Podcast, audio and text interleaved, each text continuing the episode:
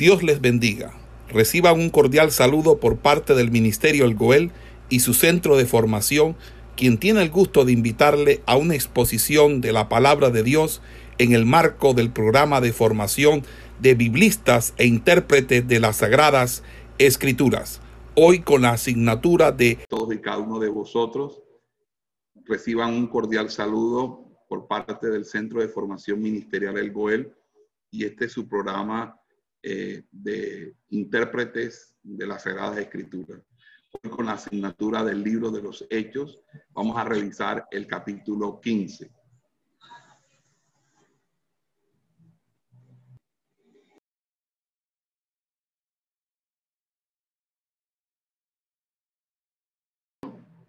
En Hechos capítulo 15 y hacemos una traducción del griego al español en, en los siguientes términos. Con la bendición del Padre, del Hijo y del Espíritu Santo. Algunos hombres descendieron de Judea y empezaron a enseñar a los hermanos. A menos que se circunciden de acuerdo con la costumbre de Moisés, no pueden ser salvos. Pablo y Bernabé tuvieron una discusión no pequeña con ellos. Los hermanos comisionaron a Pablo y a Bernabé y a algunos otros para subir a Jerusalén a los apóstoles y ancianos y plantearles este asunto. Habiendo sido enviados por la iglesia, pasaban por Fenicia y Samaria. Les describían en detalle las conversiones entre los gentiles y causaban mucho gozo a todos los hermanos. Cuando llegaron a Jerusalén, fueron recibidos por la iglesia, los apóstoles y los ancianos. Pablo y Bernabé informaron todo lo que Dios había hecho por medio de ellos. Sin embargo, algunos creyentes que pertenecían al partido de los fariseos se pusieron de pie y dijeron, es necesario circuncidar a los gentiles e instruirles para que guarden la ley de Moisés. Los apóstoles y los ancianos se reunieron para, hablar este asunto, de este asunto. Después de mucho debate, Pedro se puso de pie y le dijo, varones hermanos, ustedes saben que en días anteriores Dios me escogió dentro de ustedes para que por mi boca los gentiles pudieran oír el mensaje del Evangelio y creer. Y Dios, que conoce los corazones, testificó a ellos dándoles el Espíritu Santo tal como nos los dio a nosotros.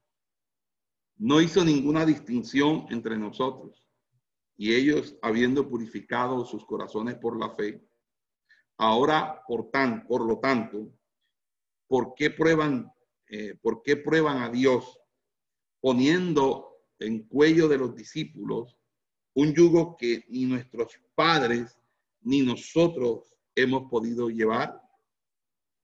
Pues nosotros creemos que somos salvos mediante la gracia del Señor Jesucristo, tal como ellos lo son. Toda la asamblea estaba en silencio escuchando a Bernabé y a Pablo mientras le contaban acerca de las señales y prodigios que Dios había hecho a través de ellos en medio de los gentiles. Después que hubieron terminado, Jacob dijo, varones hermanos, escúchenme, Simón nos ha dicho cómo Dios en el principio se preocupó por tomar dentro de los gentiles pueblo para sí. Y las palabras de los profetas están de acuerdo con esto, como está escrito. Después de esto volveré y reconstruiré la tienda de David que ha caído y reconstruiré sus ruinas y la restauraré para que el resto de la humanidad pueda buscar al Señor y todos los gentiles que son llamados por mi nombre. Dice el Señor que hace conocidas estas cosas desde antiguo. Por lo tanto, juzgo que no inquietemos a esos gentiles que vuelvan a, que que vuelvan a Dios, sino que les escribamos que se abstengan de cosas contaminadas por ídolos y de fornicación y del ahogado y de sangre, porque Moisés ha sido predicado en cada ciudad desde los tiempos antiguos y es leído cada día de reposo en la sinagoga. Entonces los apóstoles y ancianos, con toda la iglesia, decidieron escoger algunos de sus, hermanos, de sus hombres y enviarlos a Antioquía con Pablo y Bernabé. Eligieron a Judas llamado Barsabás y a Silas, hombres que eran líderes en medio de los hermanos, y enviaron con ellos esta carta. Los apóstoles ancianos de sus hermanos a los hermanos gentiles Antioquía, Siria y Cilicia, saludos. Hemos sabido algunas personas salieron de nosotros sin nuestras instrucciones. Les perturbaron con sus palabras y confundieron sus mentes. Por lo tanto, nos pareció bueno, habiendo llegado a un acuerdo, enviarle algunos hermanos con nosotros, amigos, Pablo y Bernabé, quienes han dedicado sus vidas por causa del nombre de nuestro Señor Jesucristo. Por lo tanto, hemos enviado a Judas y a Silas, a quienes les dirán estas mismas cosas por su palabra, porque pareció bien al Espíritu Santo y a nosotros no cargarles más que con esto esencial, abstenerse de cosas sacrificadas a los ídolos, de sangre, de animales ahogados y de fornicación. Si se mantienen alejados de estas cosas, hacen bien a Dios. Entonces los hermanos que partieron descendieron a Antioquía y habiendo reunido a la multitud, entregaron la carta. Cuando ellos la leyeron, se regocijaron por su mensaje tan alentador. Judas y Sila, quienes también eran profetas, los animaron y fortalecieron a los hermanos con muchas palabras. Después de haber pasado algún tiempo con ellos, se fueron en paz y regresaron a aquellos que los habían enviado. Pablo y Bernabé se quedaron en Antioquía enseñando y predicando con muchos otros la palabra del Señor. Hechos capítulo 15 lo hemos leído y vamos luego entonces a desarrollar la exégesis de este texto. Pablo y Bernabé enseñaron y predicaron el Evangelio en Antioquía durante un tiempo bastante largo, quizás durante todo un año. Mientras ellos estaban allí, llegaron unos judíos de Jerusalén objetaron el trabajo que los apóstoles habían llevado a cabo en Chipre y en Asia Menor. Estos se encontraron con judíos que querían que cada creyente se sujetara a las enseñanzas de Moisés en cuanto a la circuncisión y llegaran a ser entonces judíos convertidos. Pablo y Bernabé objetaron enérgicamente esta enseñanza. Y la controversia comienza a partir del versículo 1 y 2. Eh, y eh, dice así. Algunos hombres descendieron de Judea y empezaron a enseñar a los hermanos, a menos que se circunciden de acuerdo con la costumbre de Moisés, no pueden ser salvos. Lucas aquí presenta a algunos hermanos no identificados, venidos de Judea, suponemos que eran judíos convertidos al cristianismo, que pertenecen al, al partido de los fariseos, es decir, que tenían la doctrina farisea, y que en días anteriores la iglesia comisionó a Bernabé para que ayudara a los cristianos en Antioquía. Acuérdense que Bernabé está en Antioquía como pastor principal de la iglesia de Antioquía por mandato de la misma junta directiva de Jerusalén que en el capítulo 11, versículos 22 al 23, lo envía a Antioquía. Por el contrario, estos hombres, los que están llegando a Antioquía a perturbar a los hermanos de Antioquía, eran hombres que no tenían autorización alguna, que venían de Judea, pero que no tenían la autorización. Por eso es sumamente importante que nosotros adquiramos en, esta visión de cuerpo una, eh, una cultura institucional. No es que cualquiera puede venir a decir si no está autorizado a decir las cosas. En pocas palabras, nadie puede tomarse una, atribución que no le corresponde. Ellos eh, cometieron una falta cuando llegaron a Antioquía a enseñar lo que no se les había instruido que enseñasen y a imponer cosas que no estaban establecidas dentro de la iglesia. Y allí eh, empieza la controversia porque ellos empezaron a decirle que si no se circuncidaban según la costumbre de Moisés, no podían ser salvos. El texto indica que estos hombres empezaron a enseñar estos preceptos y así se autonombran maestros quedándose en Antioquía por algún tiempo. Su presencia en la iglesia de Antioquía no tiene el propósito de extender la obra por medio de la evangelización.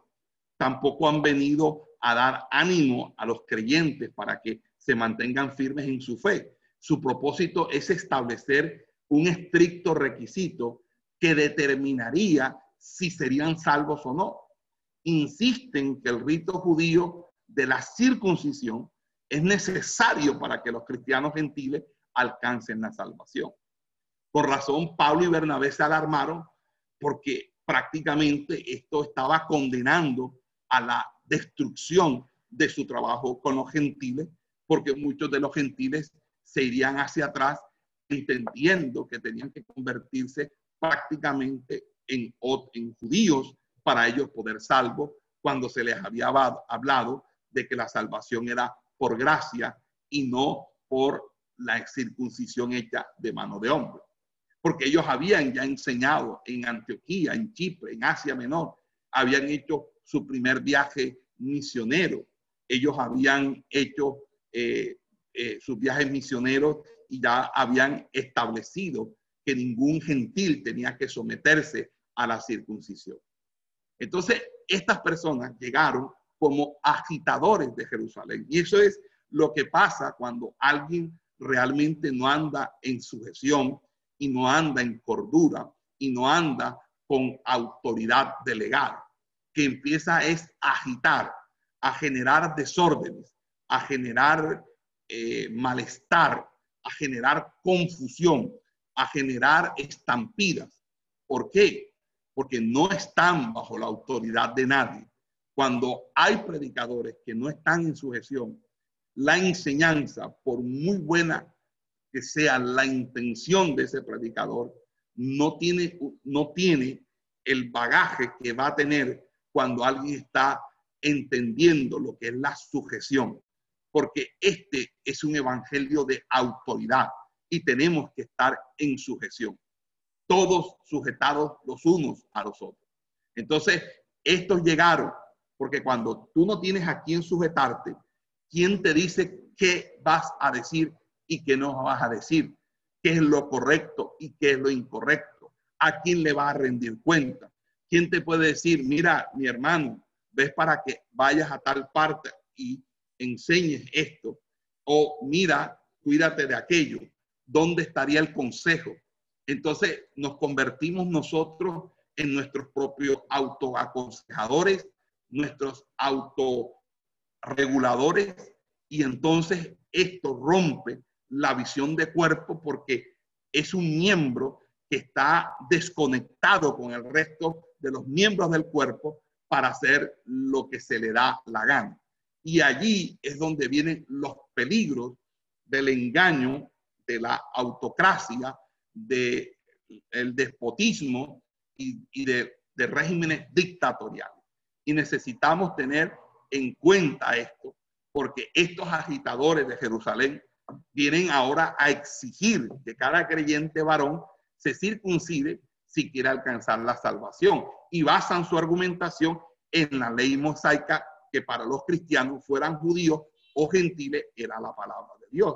Dicen que Dios nunca había abrogado la exigencia de la circuncisión. Sin embargo, la práctica de los apóstoles era no exigir a los cristianos gentiles que se circuncidaran porque ellos sabían que tanto los romanos como los griegos se ofendían por este rito. Y no tan solo porque se ofendieran por el rito, sino también por el hecho de que la salvación realmente era por gracia. Por lo tanto, Pedro había exigido a Cornelio y a los de su casa, cuando llegaron a ser miembros de la iglesia cristiana, solo el bautismo por agua y no la circuncisión. Y en sus viajes a Chipre, a Asia Menor, Pablo y Bernabé nunca presionaron a los gentiles piadosos a que se conformaran a esta práctica. Entonces, no podemos imponer como necesaria eh, obra para salvación eh, porque perdería los efectos de la gracia. Es decir, no habría verdadera gracia si hay que hacer una obra, si hay que hacer un rito, si hay que hacer una práctica judía. En ese sentido, el asunto es contradictorio a toda la obra de Pablo y Bernabé, quienes enseñan que solo la fe en Cristo Jesús salva a la persona de sus pecados y de la condenación. Para ellos la práctica de la circuncisión, tal como la enseñaban los judaizantes de Jerusalén, no podía lograr la salvación de nadie. Pero estos eh, usurpadores insisten en que tanto en la sinagoga judía como en la iglesia cristiana, el ser miembro depende de la circuncisión en particular y por la ley de Moisés en general. Entonces, insisten los judaizantes en que cada cristiano gentil debe adherir y cumplir con la ley de Moisés para alcanzar la salvación. Ellos entienden la observancia de la ley desde un punto de vista judío, no cristiano. En efecto, estos judaizantes practican la discriminación racial en el contexto de la iglesia cristiana. Porque, por ejemplo, sobre la base de la ley del Antiguo Testamento, ellos impiden a un cristiano gentil entrar en el área del templo debido a que no es circuncidado. Entonces, fíjense que era hacer que el cristianismo no fuera más que una secta judía, que no fuera más que algo proveniente de del, del seno del judaísmo, pero sin salirse del judaísmo y sin salirse de las prácticas, obviamente, del judaísmo.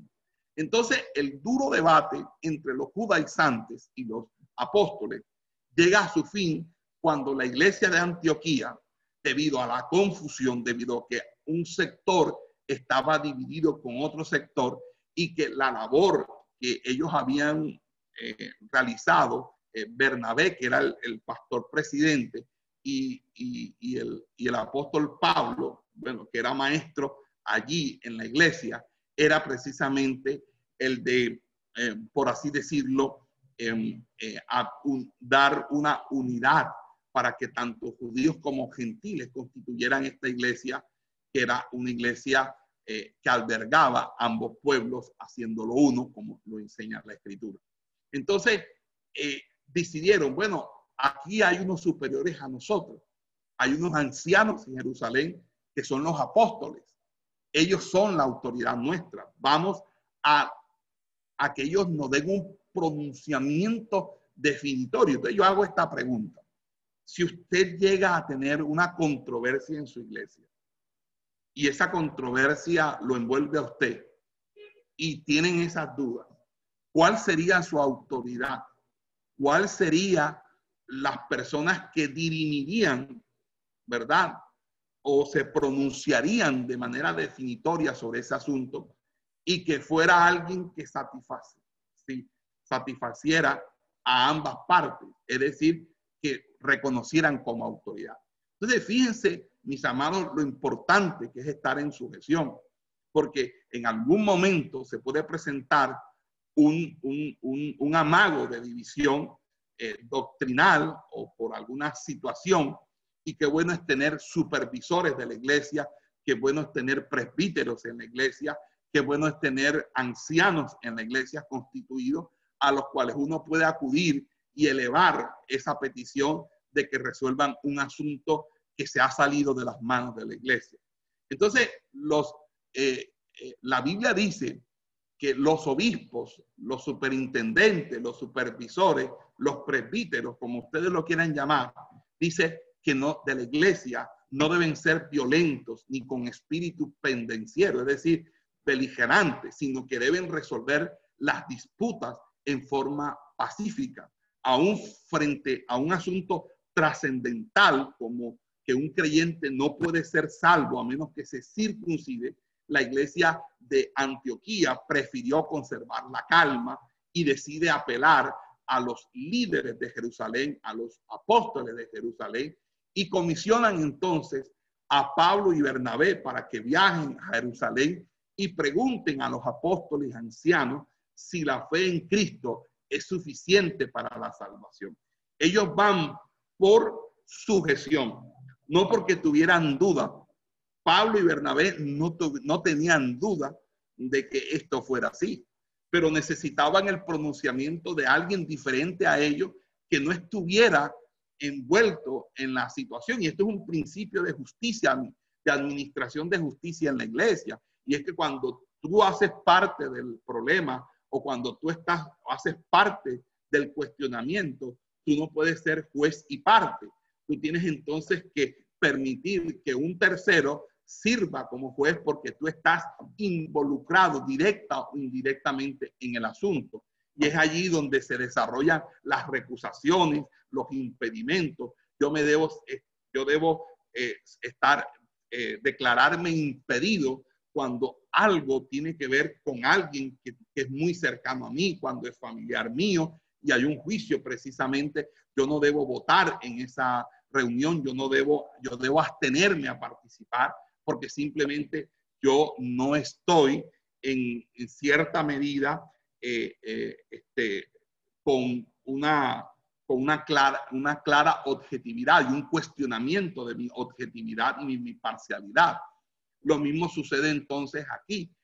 Eh, Pablo y Bernabé eh, se someten a que se escrute por parte de la junta de ancianos de los apóstoles de Jerusalén la situación y ellos traer una respuesta por, con la autoridad apostólica. Entonces, fíjense que cuando Pedro, porque hay una situación que le antecede, y es cuando Pedro volvió de su visita a Cornelio y su casa en Cesarea de Filipo. La iglesia de Jerusalén aceptó a los cristianos gentiles como iguales en el seno de la iglesia de los cristianos judíos, como lo, lo narra el capítulo 11. Los apóstoles y ancianos en este tiempo no formularon reglas para aceptar a los gentiles en la iglesia. Ahora ha llegado el momento para convocar a la iglesia y guiada por el Espíritu Santo, establecer cualquier requisito necesario a los creyentes gentiles. Fíjense que hay algo interesante. Perdón. Los manuscritos occidentales del texto griego han ampliado los versículos 1 y 2 y afirman que fueron los judaizantes quienes ordenaron a Pablo y a Bernabé viajar a Jerusalén. Esos manuscritos, que son los manuscritos latinos, la mayoría, dice, y algunos hombres de aquellos que habían creído y que eran miembros del partido de los fariseos, descendieron de Judea y enseñaban a los hermanos a menos que se circunciden y anden conforme a la costumbre de Moisés, ustedes no podrán ser salvos. Y cuando Pablo y Bernabé, cuando Pablo y Bernabé tuvieron una disensión no pequeña y debate con ellos, porque Pablo mantenía firmemente que ellos, es decir, los convertidos, deberían quedarse como estaban cuando se convirtieron. Entonces los que habían venido de Jerusalén les ordenaron a Pablo y a Bernabé y a algunos otros subir a Jerusalén a los apóstoles y a los ancianos para que se juzgaran delante de ellos esta cuestión. Bueno, fíjense que desde un punto de vista gramatical estamos de acuerdo más con el texto griego. En el cual obviamente se basa la afirmación de que los judaizantes no ordenaron a Pablo y a Bernabé ir a Jerusalén, sino que fue la misma iglesia de Antioquía, porque eso lo confirma el mismo versículo 3. Es decir, que ese añadido de algunos manuscritos occidentales está fuera de orden y, simplemente son eso, unas añadiduras a los manuscritos eh, de las copias antiguas. ¿Por qué? Porque obvio que llegó un momento en que el debate se había hecho tan fuerte y tan acalorado que entonces muchas personas ya se sentían confundidas. Y es el problema, hermanos, cuando se dan debates en la iglesia. Cuando la gente debate en la iglesia asuntos doctrinales, muchas personas de la iglesia, que eso creo que la gran mayoría, no están acostumbradas ni preparadas para debates de ese calibre doctrinales, porque tienen una fe muy sencilla, una fe que simplemente está comenzando a madurar y, llevar eh, temas que son de controversia es dañar a la gente nueva en la iglesia y eso es algo que realmente no está bien. Sin embargo, Pablo y Bernabé no tuvieron otra opción, porque es que en medio de los servicios ellos le empezaron a discutir. Y es lo que pasa con esta secta que hay hoy en día, que es la de la, senda antigua, que se llama así, que eh, preside un filipino, porque esta secta trata de, de, disipular a personas dentro de la congregación y prepararlos para generar debates internos en plena escuela dominical en contra de la enseñanza del pastor y así formar división, porque entonces unos tomarán la postura del pastor por sujeción al pastor, porque conocen el testimonio del pastor, y otros que de pronto, eh, porque los espíritus se buscan y se encuentran, están con rebeldía, se alinearán a favor de esta gente y habrán otros que no sabrán si para un lado o para otro, no porque no tengan criterios propios, sino porque realmente los niños se confunden. Cuando papá y mamá empiezan a discutir, eso genera confusión a los niños y es algo que genera los traumas a los niños. Entonces, nosotros tenemos que cuidar a los bebés espirituales, a los niños espirituales. Y hay temas que no deben ser tratados en la comunidad entera de la iglesia, sino que deben ser llamados los ancianos o las personas maduras de la iglesia para tratar los temas, porque de lo contrario usted puede dañar la obra del Señor. Entonces, eh, fíjense cómo estos judaizantes que no solamente van a, propinar este golpe al ministerio de, Pablo y de Bernabé, sino que van a ser eternos enemigos de Pablo y, de Bernabé y especialmente de Pablo, porque van siempre a tratar de dañar la obra. O sea, ellos nunca van a abrir obras, a establecer obras, sino que llegan a las obras establecidas por Pablo para cuestionarle, para decir que él no es verdaderamente apóstol, para decir que, a él le, hizo falta enseñarles esto y aquello, como lo que va a suceder en la iglesia de los Gálatas o las iglesias de Galacia. Entonces, nosotros eh, creemos firmemente que una iglesia como la de Antioquía, era una iglesia donde el Espíritu Santo daba las órdenes, como nos lo enseña el capítulo 13, y que había mandado a Pablo y a Bernabé en un viaje misionero, y que después de estos, de que estos hubieran vuelto y le informaron de los numerosos gentiles que entraban a la iglesia cristiana en muchos lugares, los creyentes ahora comisionan a Pablo y Bernabé a ir a Jerusalén a dar el mismo informe.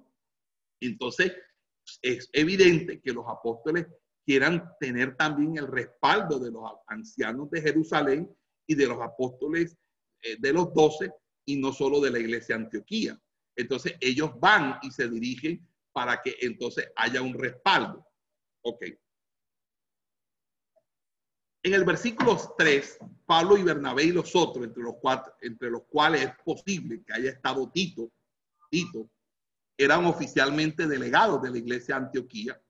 Curiosamente, Lucas nunca menciona a Tito en Hechos y algunos estudiosos hacen una conjetura interesante de que Tito posiblemente era hermano de Lucas, por lo cual este con toda modestia deja de mencionar el nombre de su hermano y también el suyo. Sin embargo, eso no es algo que podamos nosotros afirmar de manera eh, eh, fehaciente debido a que eh, no tenemos prueba ah, que lo demuestre. simplemente es una especulación que algunos eruditos hacen explicando de por qué Lucas nunca menciona en Hechos a Tito. Ahora bien, los delegados viajan por tierra desde Antioquía a Jerusalén y de paso visitan algunas iglesias en Fenicia y Samaria. En cada iglesia los apóstoles cuentan las grandes cosas que Dios ha hecho entre los gentiles y cómo la iglesia cristiana se ha aumentado por todas partes. Los creyentes de Fenicia y Samaria no ponen ninguna objeción, no le no objetan las noticias que se ha llevado el evangelio a los gentiles y se han fundado iglesias de, de cuya población 100% es gentil. Por el contrario, donde quiera que Pablo y Bernabé narran la historia de su experiencia apostólica, los creyentes se regocijan y se alegran. Dios que llamó a Pablo y Bernabé a predicar el Evangelio a los gentiles, confirma su obra a través de la respuesta que encuentra en las iglesias que visitan, aunque esto no quiere decir que tampoco desconozcamos que la obra fue sufrida, que ellos tuvieron muchos percances y muchas situaciones de riesgo y de peligro. Pero la gran satisfacción de ellos era, sin lugar a dudas, ver plantadas iglesias en, su labor ministerial. Y Dios prepara a, esos apóstoles para que vayan donde los apóstoles, los, los 12 apóstoles, los apóstoles de Jerusalén, los ancianos de Jerusalén, y les da el respaldo de la iglesia en todos aquellos lugares que visiten. Y cuando llegaron a Jerusalén, los apóstoles y sus acompañantes son recibidos por los apóstoles, por los doce y los ancianos de la iglesia. Suponemos que en su viaje los, apóstoles fueron proclamando el Evangelio en muchos lugares para esta reunión. Sin embargo, les habían pedido reunirse en Jerusalén. Por ejemplo, Pedro, que había salido hacia otro lugar, vuelve a Jerusalén y asume la función de liderazgo allí. Estaba presente también Jacobo y también Juan. Nótese que la iglesia de Antioquía comisionó a Pablo y Bernabé para reunirse con los apóstoles y ancianos en Jerusalén. Inmediatamente que llegan, son oficialmente recibidos por la iglesia, los apóstoles y los ancianos como iguales. Esto indica la unidad fundamental de la iglesia cristiana, es decir, era una iglesia unida por el Espíritu Santo.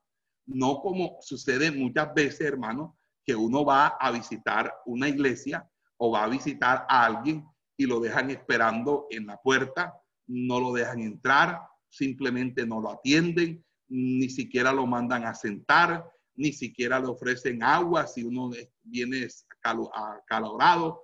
Hay una total desatención muchas veces eh, y una falta de hospitalidad con, con, con, los, con, los, ministros. Y cuando estos viajes eh, se hacen y un presbítero va a visitar una iglesia, el presbítero tiene que ser atendido con honor, como si estuviéramos atendiendo al Señor mismo, porque ellos deben ser honrosos en todo, debemos honrar a nuestros superiores. Así que cuando alguien va, hermano, cómo es que eh, a uno le toca cargar las maletas, cómo es que a uno no, les, no le, le, ofrecen un vaso con agua.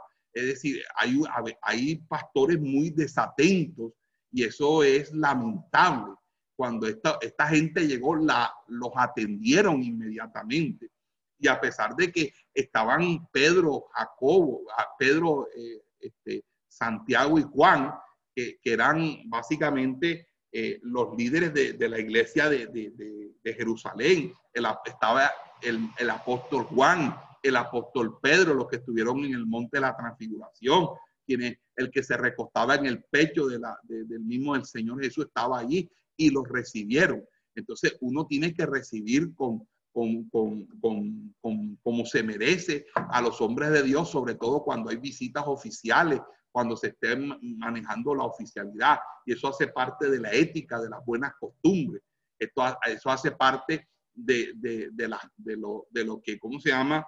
De lo que nosotros tenemos que tener en cuenta. Ahora bien, los misioneros relatan lo que Dios ha hecho entre, entre los gentiles. Sea, los apóstoles, Pablo y Bernabé, relatan y ponen el énfasis no en su propio trabajo, sino en la obra de Dios a través de ellos. Es decir, que ellos no dijeron, no, yo hice esto yo hice aquello. No, no, no. Dios hizo esto, Dios se glorificó aquí, Dios se exaltó su nombre en esta ciudad. Eso.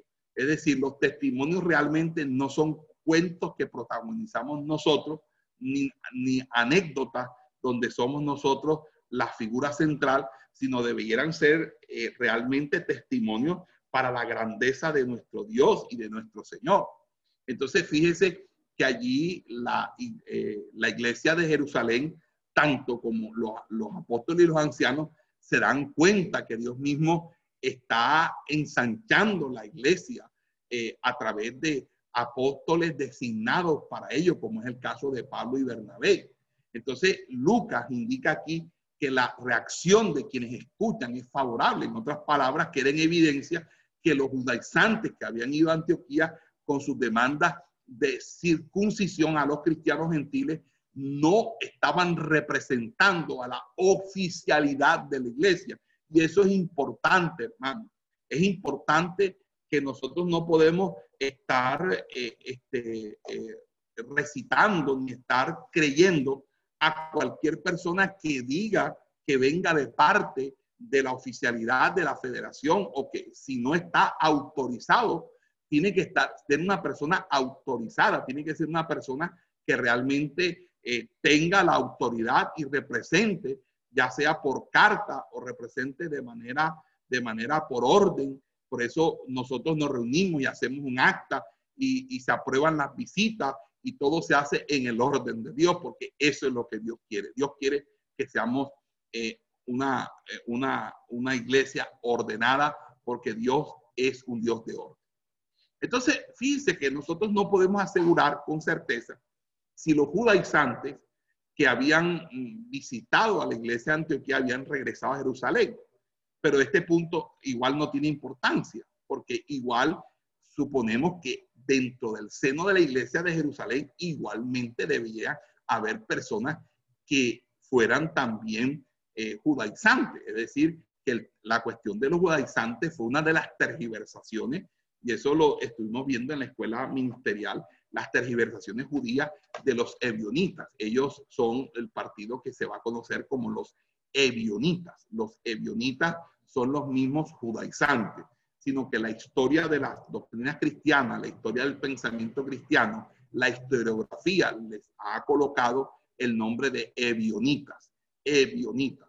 Entonces, estos judaizantes evionitas son un, un, movimiento que está dentro de la iglesia, pero que trata de desarrollar una tergiversación completa. Y Pablo, durante todo su ministerio, le va a tocar combatir contra todo eso. Entonces, fíjese que Pablo, que pertenecía al partido de los fariseos, ahora tiene que enfrentar al mismo partido, pero un partido que ya no está en la sinagoga, sino que está incrustado dentro eh, de la misma iglesia. Por eso es que en la iglesia no debe admitirse partido político alguno. En la iglesia no puede admitirse que una persona que venga de una doctrina extraña llegue a, ocupar liderazgo si no hay un expurgue, si no hay, si no hay una, si no hay una, una inmunización de esa persona, porque puede venir con esos visos, con, con, con esas ideas preconcebidas de sus tradiciones religiosas de donde venga, sea cual sea la secta que antes pertenecía. A esa persona hay que hacerle un tratamiento especial para que la persona sea completamente depurada, porque lo que pasa es que muchos se convertían y, realmente tenían en su corazón la ley mosaica y entonces no la tomaban para sí como un culto voluntario para ellos mismos, sino que también se lo querían imponer a otras, a otras, a otras personas y especialmente a los gentiles, para que los gentiles necesariamente se convirtieran a, al judaísmo para poder ser salvo. Entonces realmente se echaba por la borda toda la predicación de la gracia. Entonces esto realmente fue una gran amenaza para el cristianismo. Entonces, fíjense que en ese sentido, Pablo era alguien que conocía la doctrina farisea, era alguien que estaba preparado tanto en la doctrina farisea como en la doctrina cristiana, porque a él se le había revelado el Señor. Él estaba empezando a desarrollar lo que sería parte del Nuevo Testamento. En pocas palabras, eh, era un escritor inspirado por el Espíritu Santo. Pero todavía no había Nuevo Testamento. Entonces, todo el debate se centraba precisamente en el Antiguo Testamento. Entonces, en ese orden de ideas, eh, obviamente, eh, Pedro se dirige, y había pasado bastante tiempo desde el regreso de Pedro de Cesarea y la convocatoria del concilio, es decir, desde que Pedro fue a ver a Cornelio y, lo bautizó y, se, se, convirtieron en los primeros gentiles hasta el concilio, habían pasado unos años. Pero detengámonos para hacer la siguiente eh, este, observación. Todo parece indicar que el concilio estuvo reunido durante muchos días para hablar y llegar a un acuerdo que mantuviera la unidad y la unanimidad de la iglesia. Nos parece percibir a lo menos tres reuniones separadas. Primero, una general durante la cual Pablo, Bernabé y los otros delegados de Antioquía fueron recibidos y en la cual los eh, presentaron su informe una segunda reunión aparte entre los apóstoles, los ancianos, con Pablo y Bernabé.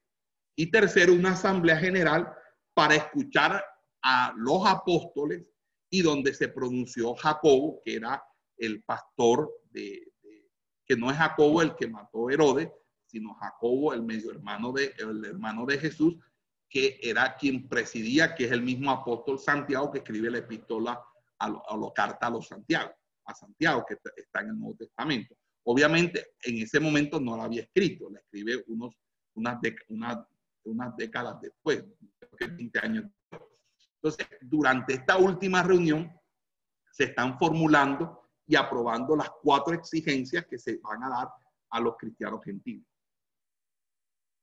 Puede, puede que sea así, puede que sea así, pero eso sería como eh, como tema de pronto de, debate. Pero fíjense, algo que me llama la atención es la información suministrada tanto por Lucas en Hechos 15, pero también por Pablo en Gálatas 2, porque eh, la información que suministra tanto, tanto por Lucas como la suministrada por Pablo es incompleta e insuficiente. No podemos afirmar ni negar que la reunión separada de Pablo con los apóstoles y ancianos es a la que se refiere Pablo en su reporte a los Gálatas. Y si se trata de la misma reunión, entonces la presencia de Tito, un cristiano no circuncidado, indudablemente le dio verdadera urgencia a la discusión. Y los apóstoles ancianos se reunieron para hablar de la libertad que los cristianos gentiles tenían en Cristo. Entonces el versículo 7 dice que después de mucho debate, Pedro se puso de pie y dijo, o sea, el mensaje como un cristiano gentil, dice Lucas, tiene un interés personal en el debate, en cómo se dio el procedimiento, el resultado de la reunión. Y es claro que la acción tomada por el concilio va a afectar el futuro de la iglesia eh, en, todo el, en, en todo el mundo. Por lo tanto, no solo nota que los apóstoles y ancianos se eh, enfrascaron en un largo debate, sino también que Dios a través de su espíritu dirigió a los apóstoles y a la iglesia en la decisión que tomaron.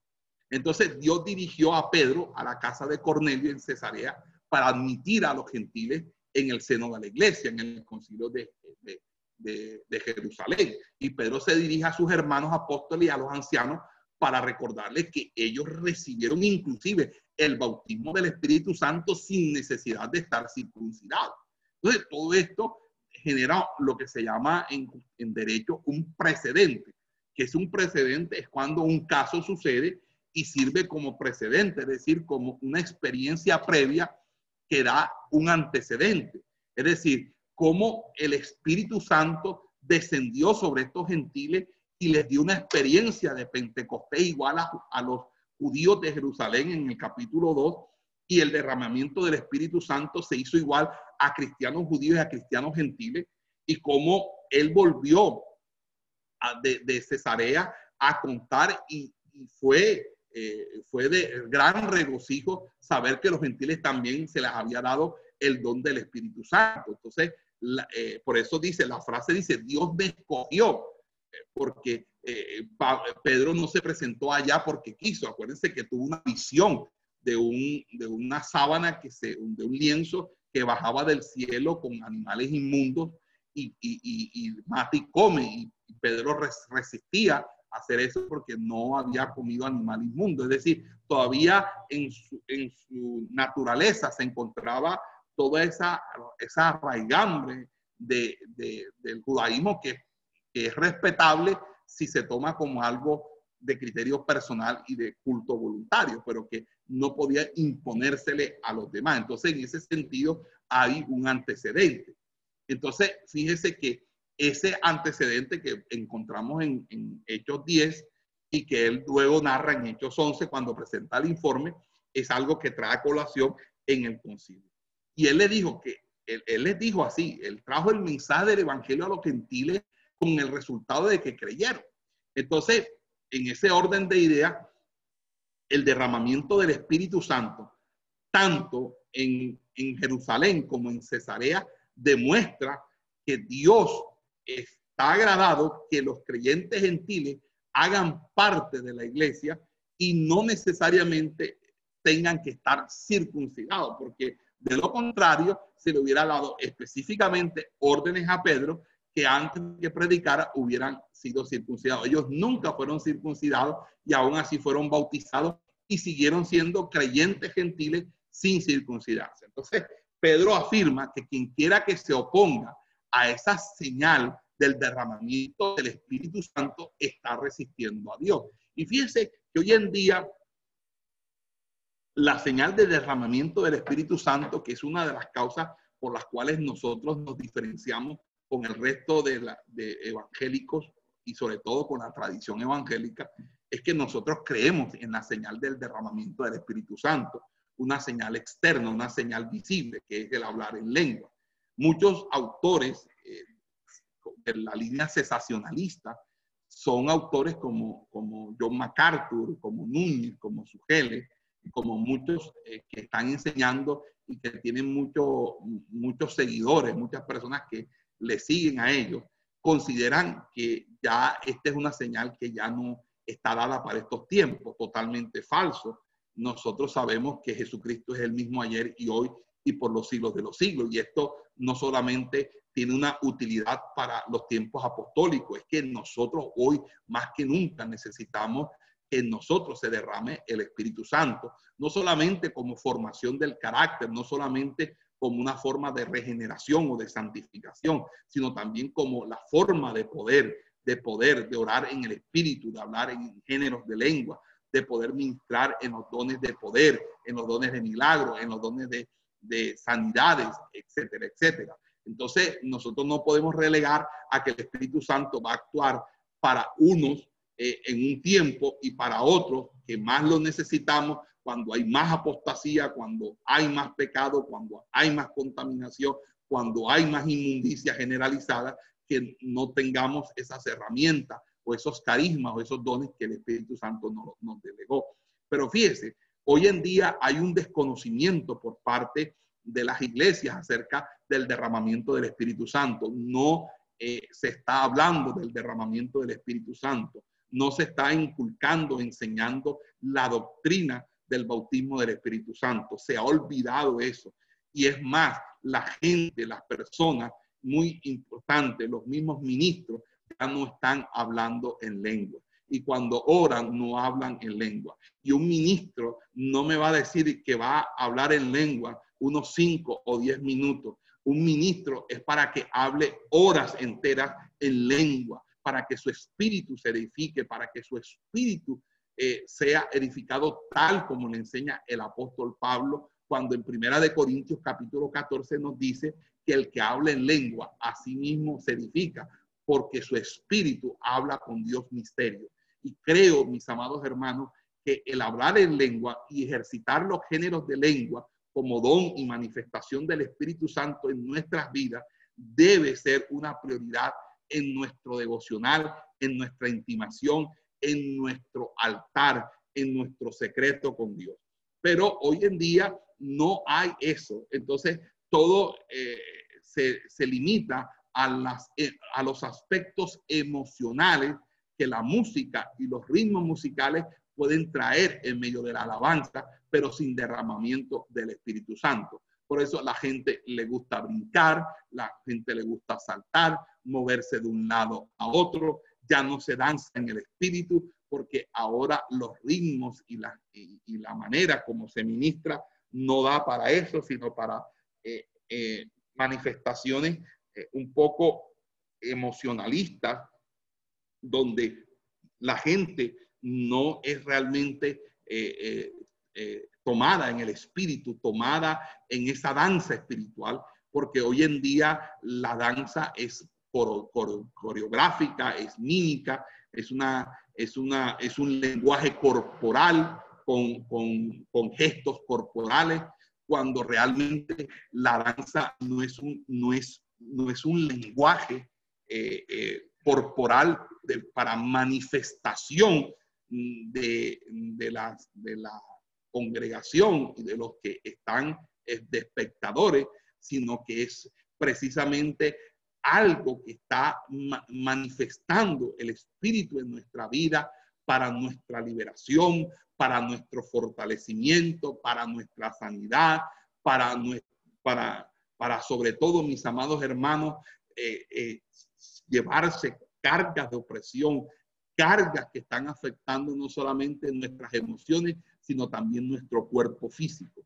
Pero hoy en día ese derramamiento del Espíritu Santo se les ha olvidado, como se les ha olvidado llamarse pentecostales, porque ahora para todo el mundo pentecostal es unitario y eso es totalmente falso. Nosotros somos los pentecostales, los trinitarios pentecostales. Por eso la Federación de Sana Doctrina se llama Movimiento Pentecostal Trinitario de Santidad.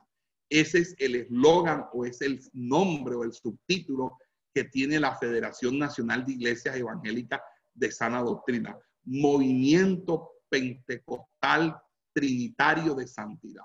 Ahí recoge los elementos más característicos de lo que nosotros y esta visión del cuerpo está desarrollando. Derramamiento del Espíritu Santo. ¿Y cómo va a haber derramamiento del Espíritu Santo en una iglesia que no ora?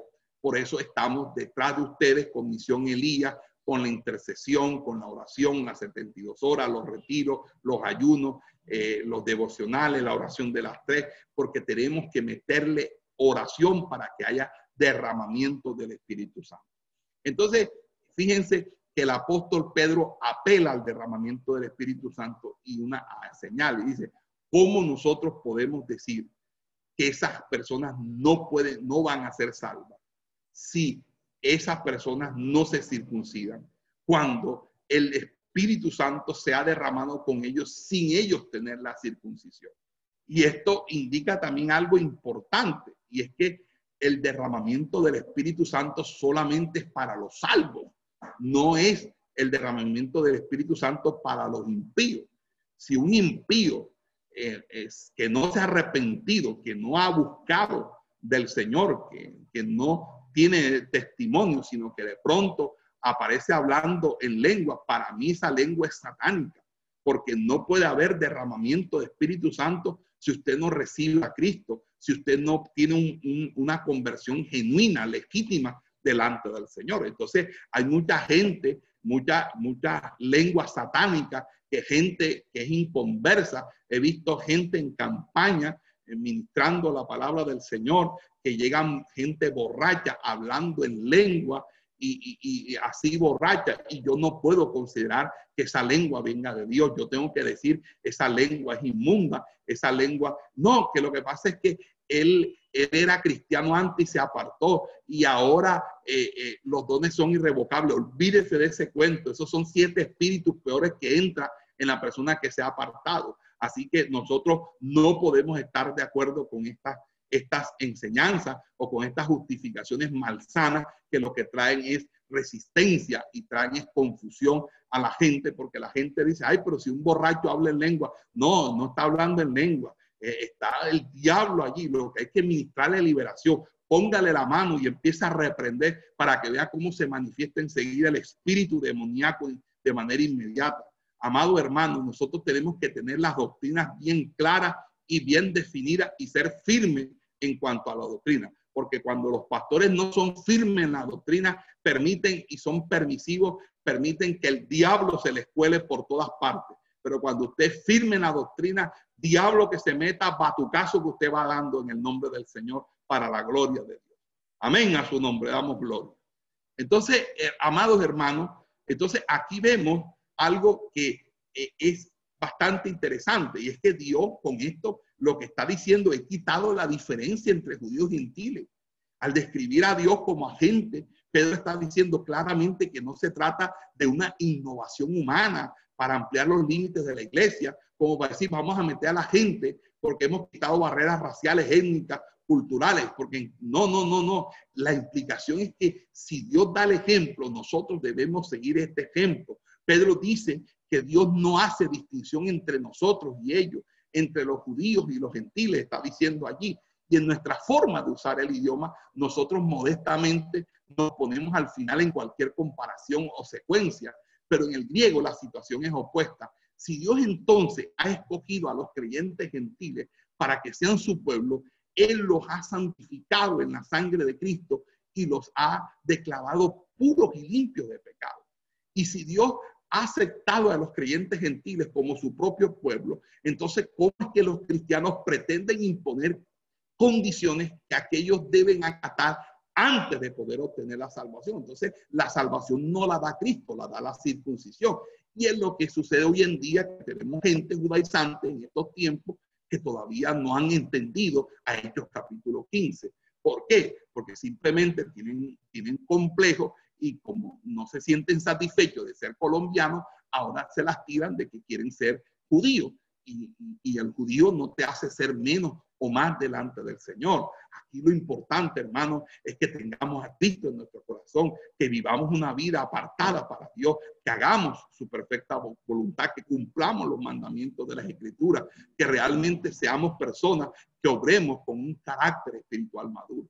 Pero fíjense, mis amados hermanos, que allí los fariseos entonces empiezan a retomar los textos, como por ejemplo el texto de Génesis 17, que, donde dice que Dios le dijo a Abraham que la señal del pacto es la circuncisión. Sí, hermano, pero ahora la señal del pacto es, es la copa. Esta copa es, es señal del pacto. Y dice, todas las veces que comieras y bebieras este pan y bebieras esta copa, la muerte del Señor anunciáis. Es el nuevo pacto. Ya no está escrito en tablas de, de piedra, sino en nuestros corazones. Y por eso, mis amados hermanos, nosotros tenemos que entender que es la circuncisión para los efectos del Nuevo Testamento asume una consideración tipológica porque ya no es la circuncisión de la carne del prepucio, sino la circuncisión de nuestro corazón. Es decir, una circuncisión integral, no una circuncisión como señal física, donde el prepucio es arrojado fuera para así dar una marca, una señal eh, eh, que, donde Dios es santificado en, nuestro, en nuestra vida, sin, en la vida de todo varón, sino que también tiene que ver ahora con la circuncisión de nuestro corazón, que nosotros realmente tengamos un corazón contrito y humillado, un corazón conforme a la voluntad y el propósito de Dios. Jesús encomendó a los apóstoles a bautizar. Entonces ahora nosotros no circuncidamos, nosotros lo que hacemos es bautizamos y bautizamos en el nombre del Padre, del Hijo del Espíritu Santo y sumergimos a la persona completamente, completamente en las aguas, ¿verdad? Para que eso se convierta en una tumba acuática, es decir, para que así represente nuestra sepultura con Cristo al mundo y al pecado. Estamos muertos para el mundo y para el pecado. Y por eso, mis amados hermanos, tenemos que ser muy claros en cuanto a esta enseñanza y cuanto a esta doctrina. Fíjense que en ese sentido, desde el mismo Pentecostés, la iglesia, porque Pablo, Pedro vino y predicó y fueron bautizados como unos tres mil, lo cual quiere decir que el bautismo se hizo en obediencia al mandato de Cristo, como también era predicar y hacer discípulos, bautizándolo. Entonces, en ese sentido, mis amados hermanos, eh, eh, eh, realmente no, no tiene una, una connotación esta, esta, esta insinuación. Ahora bien, ahora en el verso 10, ahora por lo tanto, ¿por qué prueban a Dios poniéndolo en el cuello, dice, de los discípulos un yugo que ni nuestros padres eh, ni nosotros hemos podido llevar? Porque la, la salvación es por la gracia de nuestro Señor Jesucristo. Entonces, fíjese cómo Pedro concluye sus palabras a sus hermanos los apóstoles, los ancianos, diciendo que cómo es que nosotros vamos a demandar obedecer las regulaciones del Antiguo Testamento, incluyendo la circuncisión, si eso ni siquiera nosotros como judíos hemos podido cumplir, porque siempre hemos violado el pacto de la ley mosaica. Entonces, fíjese que las escrituras enseñan que cuando el hombre pone a prueba a Dios, lo está haciendo sobre la base de un espíritu de incredulidad y desobediencia. Probar a Dios es lo contrario adorarlo con un corazón decidido. Entonces, el ejemplo de los israelitas en el desierto es, el, es bastante elocuente. Dios les había provisto agua en Mara y, en Elín. Pero cuando llegaron a Refidín, acuérdense, y no hallaron agua, se quejaron y preguntaron, ¿está Dios entre nosotros o no? Imagínense, en Éxodo capítulo 17 aparece eso. Y entonces ellos estaban ahí tentando a Dios en, vez de darle gracias, en vez de decir, Dios mío, nos sacaste, hiciste que camináramos en lo seco, en el mar rojo, destruiste a Faraón, hiciste juicio contra las divinidades paganas de Egipto. No, esta gente eh, tenía su corazón todavía en Egipto, tenía su corazón lleno de incredulidad. Entonces el, apóstol Pedro dice, porque van a poner en el cuello, es decir, porque van a someterlos a un yugo.